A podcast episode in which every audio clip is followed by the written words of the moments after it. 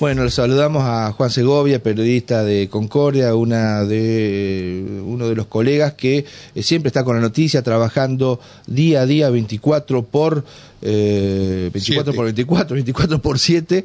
Bueno, así es la parte del periodismo policial y judicial. Hola Juan y un gusto, buen día. Desde Paraná, Radio La Voz te molestamos. ¿Cómo andás? día, Javier, para vos y todo tu equipo y toda la audiencia. Bien, acá con Omar, con Alejandro, con Sierra te estamos saludando. Para presentar un poquito quién es Juani, eh, trabajó hasta hace un tiempito atrás en Diario Río Uruguay y ahora fue tanto su crecimiento y su popularidad que ya tiene su sitio digital. ¿Me recuerda cómo se llama su sitio, estimado Juani, para entrar a verlo? Que hay noticias eh, de primer nivel. Eh. Eh, concordiapoliciales.com. Ahí está, hay que entrar. Y ahí vamos a tener la, la foto, los videos y toda la, la información. ¿eh? Bueno, Juanín, contanos, este, ¿qué sucedió en esa parte de Concordia que no lo ubico, pero danos referencia donde se registró este incidente gravísimo, donde eh, el papá asesina de un disparo con una escopeta a su hijo?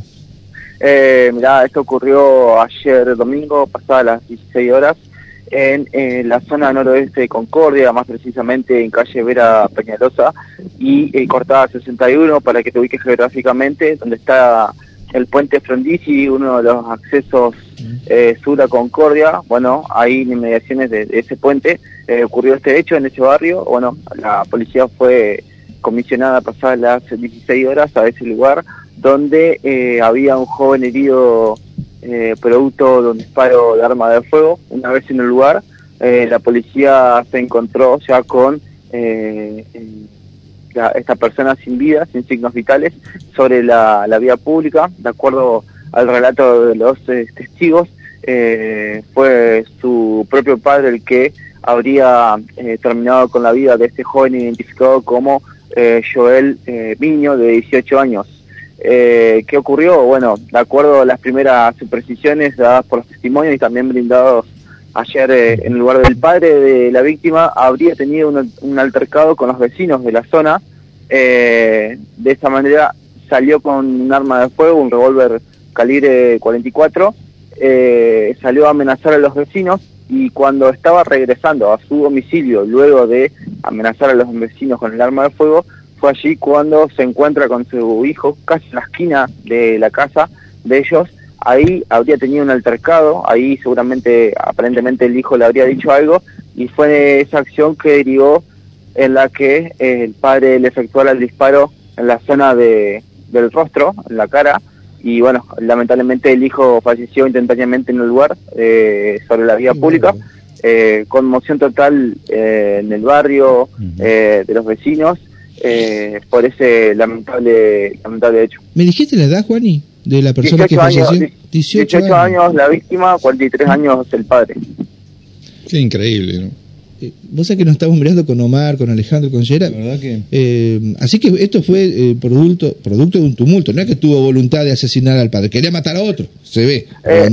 pero sin querer queriendo mató al hijo. Sí, tuvo un altercado sí con los vecinos, de acuerdo al relato ahí que estuve también charlando con los vecinos, no es la primera vez que el padre hacía eso, de salir a, mm. amenazar con los vecinos. Y otro dato es que, que también mencionaron los vecinos que que muchas veces intentaba disparar, pero nunca salía el proyectil. Bueno, eh, lamentablemente el día ayer sí salió el proyectil y bueno, terminó acabando con, con la vida de, de su hijo, eh, en escasos metros de la puerta de, de su casa. Eh, sí, me contó, me contó, no me acuerdo si una autoridad policial anoche, lo tuvieron que rápidamente sacar del lugar porque los, eh, los otros vecinos indignados como que lo quisieron linchar al padre exactamente lo que hicieron hinchar los padres, eh, perdón, los vecinos al padre, y fue allí cuando apareció la policía y bueno, como que eh, apaciguó los ánimos para que eso no ocurriera. El padre fue inmediatamente eh, trasladado hacia la jefatura para una correcta identificación y bueno,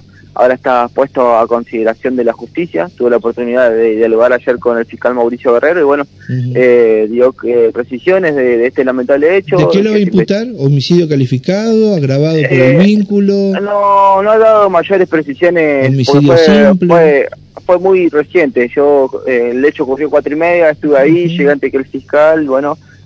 pude dialogar con él porque tengo una muy buena relación con Mauricio Guerrero, me dio unas pequeñas declaraciones y seguramente eh, desde ayer a hoy quizás ya eh, pensado en la carátula para, para, para esta causa y seguramente en el día de hoy, en el transcurso de la mañana, haya más precisiones sobre eh, la situación procesal de, de, esta persona, esta persona identificada como José Daniel Miño de 43 años.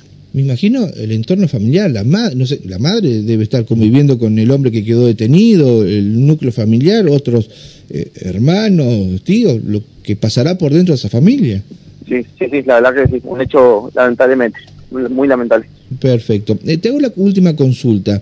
¿Qué le puede aportar a la seguridad de Concordia, siendo que eh, no es tan directa la cuestión, porque eso es de la justicia y la policía, la llegada al intendente Ascuez, que ya asumió, si bien es un hombre que estuvo trabajando mucho tiempo en la, en la justicia como fiscal, ¿qué le puede aportar desde el municipio, según tu entender, porque andás todos los días en los hechos delictivos, eh, el trabajo de la intendencia?